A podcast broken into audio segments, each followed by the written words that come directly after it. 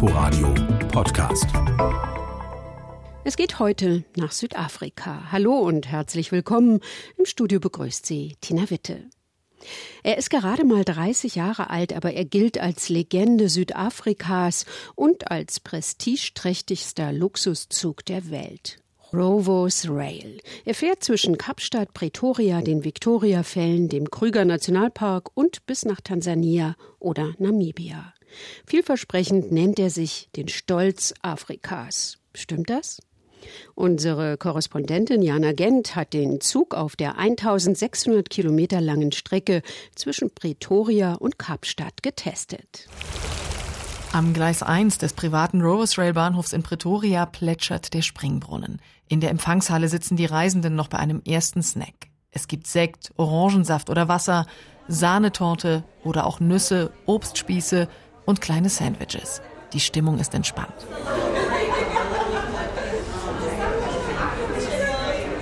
Tiffany Voss begrüßt die 33 Gäste und gibt ihnen ein paar handfeste Hinweise für die Reise, während der Zug langsam einfährt. Ihnen wird auffallen, dass der Zug 21 Waggons hat. Ich versichere Ihnen, dass sie alle in der Mitte und im hinteren Teil untergebracht sind, wo auch die Lounge und der Wagen für das Abendessen sind. Also man muss nicht unruhig werden, wenn man läuft und läuft, während der Zug fährt. Ich würde dann einfach umdrehen und in Richtung der Bar gehen. Wenn man nach vorn geht und sich verloren fühlt, dann sollte man einfach zurückgehen.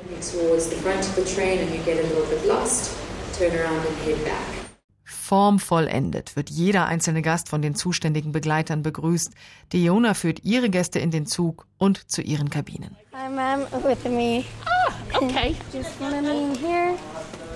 Please just mind the steps. Oh. This is your room, ma'am. Die Zimmer erinnern an vergangene Zeiten. Die Einrichtung ist opulent wie vor 100 Jahren.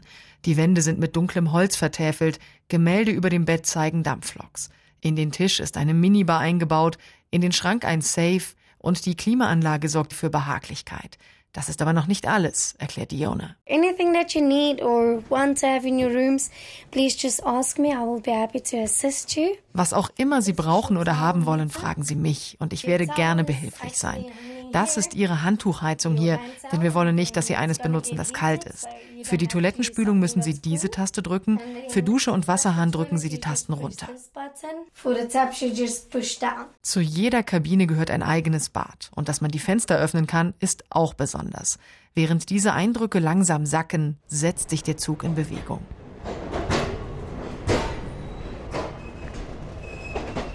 Der Rovers Rail verlässt Pretoria. Er fährt vorbei an Gegenden, die nicht einladend aussehen, in denen der Müll herumliegt und wo Menschen auf der Straße Feuer machen, um zu kochen. Als der Zug durch den Bahnhof von Pretoria fährt, merkt man, wie privilegiert man ist. Denn dort halten völlig überfüllte Regionalzüge. Doch es dauert nicht lange, da sieht man sie. Die endlos wirkenden Landschaften Südafrikas. Im Loungewagen sammeln sich die Gäste auf beinahe schon fürstlichen Sesseln und Sofas und kommen miteinander ins Gespräch. Later. Gotta go take a shower, Es bleibt einige Zeit, um alles auf sich wirken zu lassen. Mit maximal 60 km/h fährt der Zug über die engen Gleise. Die Gäste reden miteinander. Und das gefällt Laurie, einer Touristin aus Florida. The train is beautiful. The people here are wonderful.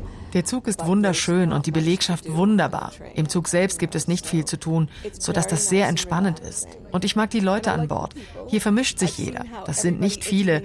Die Atmosphäre ist schon fast vertraut. Hier habe ich das Gefühl, wir haben alle kennengelernt. Zumindest haben wir kurz mal Hallo gesagt. Und während Laurie spricht, ertönt schon dieses Geräusch hier.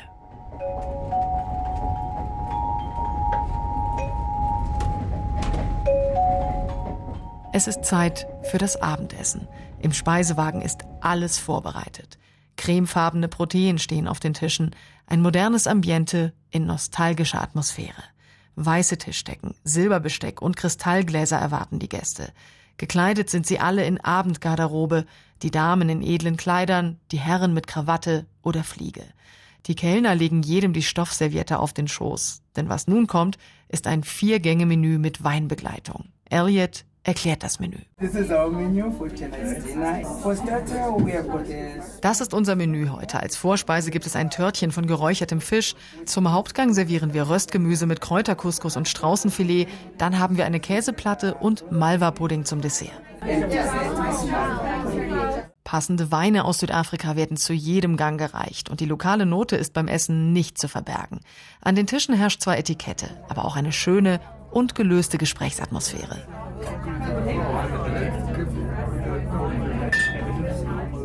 Diejenigen, die für dieses stilvolle Ambiente sorgen, haben alle Hände voll zu tun. Und auch jene, die das Essen zubereiten, haben jetzt Stoßzeit. Auf geschätzt acht Quadratmetern wird geschnippelt, blanchiert, gegrillt und gedünstet. Die Küche hält ihre Qualitätsstandards hoch. Und doch spricht Aubrey Peterson, einer der Köche, von Herausforderungen. As we are moving and so there's not so much space. I've got a meter space. Wenn wir unterwegs sind, dann ist einfach nicht so viel Platz. Ich habe einen Meter, um ein komplettes Gericht zu zaubern, während eine andere Person sich um das Lunch oder Frühstück kümmert. Für alles, was ich mache, habe ich nur einen Meter Platz. Aber die Zutaten stimmen. Wir haben einen großen begehbaren Kühlschrank an Bord und wir haben Gefriertruhen. Was wir nicht haben, kaufen wir unterwegs. Auf unseren Routen haben wir unsere Quellen, wo wir die richtigen Zutaten bekommen können. Zugfahren kann exklusiv sein und so entspannend, sagt Cezani Tenga am nächsten Tag. Mit Ohrstöpseln habe sie geschlafen wie ein Baby, meint die Studentin. Sie kommt aus Pretoria und sitzt im letzten Waggon. Hier sind keine Fenster. Alles ist offen und man kann einfach die Gegenden an sich vorbeiziehen lassen, sagt sie. Es ist einfach nur schön. Der Zug lehrt mich geduldig zu sein, mich einfach mitreißen zu lassen. Ich habe hier meinen Frieden. Das ist wundervoll. Ich kann das gar nicht in Worte ausdrücken, aber es ist eine großartige I Erfahrung. don't know how to put it in words, but it's an amazing experience. Der Zug stoppt nur manchmal, wenn er auf ein Signal warten muss. Die meiste Zeit, auch nachts, zieht die Diesellok die 21 Waggons gemütlich vorwärts.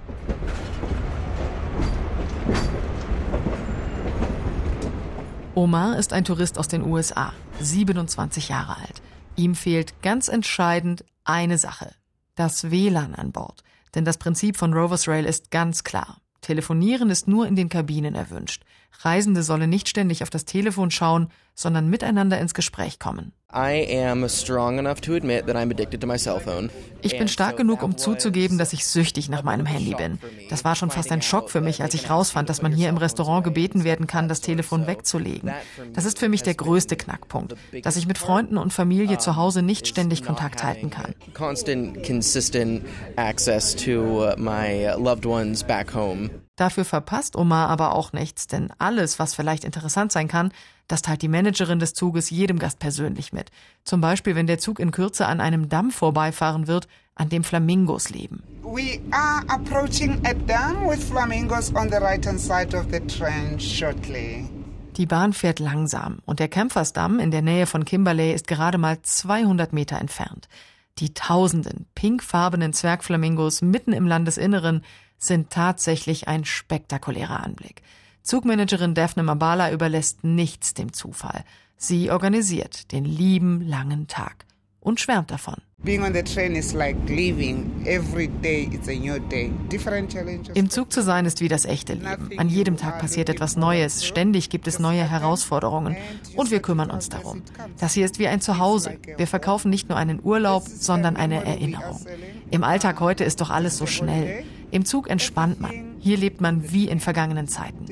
Want to relax and live like the bygone lives in times. Mamelo ist 38 Jahre alt und sie kommt aus Johannesburg, einer pulsierenden Metropole. Und sie bestätigt das. I'm loving it. It's been an experience and a half.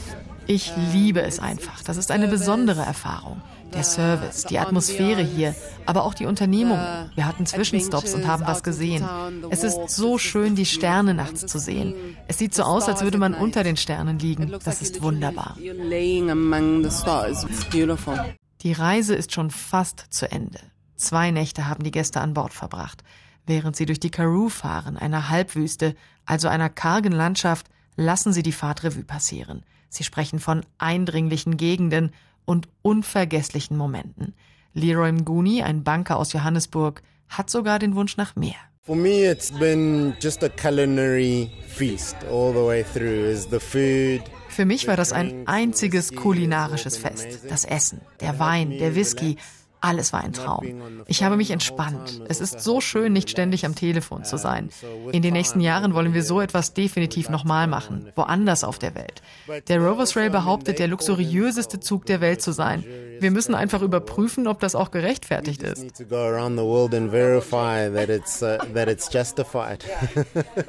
Viele Reisende tauschen noch schnell ihre Kontaktdaten aus, denn die Endhaltestelle Kapstadt kommt näher. Schon ist der Tafelberg zu sehen, umhüllt von einer grauen Regenwolke. Die Zugfahrt aus einer vergangenen Ära endet im dortigen Bahnhof. Aber die Erinnerungen an eine besondere Reise auf Schienen, die bleiben. Wir bleiben in Kapstadt. Die Stadt bietet eine herausragende Küche. Aber in diesem Jahr wurden Bewohner und Gäste mit einer ungewöhnlichen Restauranteröffnung überrascht. Denn auf der Speisekarte stehen Gerichte mit Mehlwürmern und Fliegenlarven. Insekten zu essen ist weltweit nicht neu. In hippen Metropolen weltweit wurde das schon probiert. Aber das Insektenrestaurant in Kapstadt ist tatsächlich das erste in ganz Südafrika. Jana Gent hat es ausprobiert. Es ist Mittagszeit in der Markthalle von Woodstock, einem Stadtteil von Kapstadt. Das Wort Insekt an der Theke sticht förmlich ins Auge. Dahinter ist die Küchenzeile. Die weißen Wände und helles Holz wirken einladend. Und doch bemüht sich Koch Mario Barnard, den Menschen schonend beizubringen, was die Hauptzutaten in seinen Gerichten sind. Uh, Wir haben versucht, es optisch ansprechend zu gestalten. Das hilft sich zu überwinden.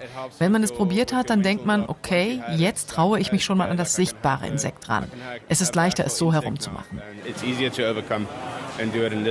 Mario Banar hat angefangen mit Insekten zu kochen, als er in Thailand war. Dort probierte er Skorpione und Vogelspinnen. Im Vergleich sind seine Zutaten massentauglich. Er verwendet Insektenpulver, aber auch ganze Mopanewürmer, Mehlwürmer und Fliegenlarven. Und das ist sogar lecker. Ja, lecker. Teilweise sichtbar, teilweise versteckt sind die Insekten im Essen, das für Gourmets angerichtet ist. Das Auge isst schließlich mit. Verziert sind die Teller mit essbaren Orchideen, umrandet sind sie mit Pesto-Tropfen, etwas Brunnenkresse und Thymianzweige vollenden das Bild. Und die Gäste sind überrascht. Ich bin begeistert von den Polenta-Pommes. Die sind echt gut, schmecken wie normales Essen. Lecker, gut gewürzt, genauso wie man Essen haben will. Meine Premiere ist ganz köstlich. Man sieht das Insekt ja nicht.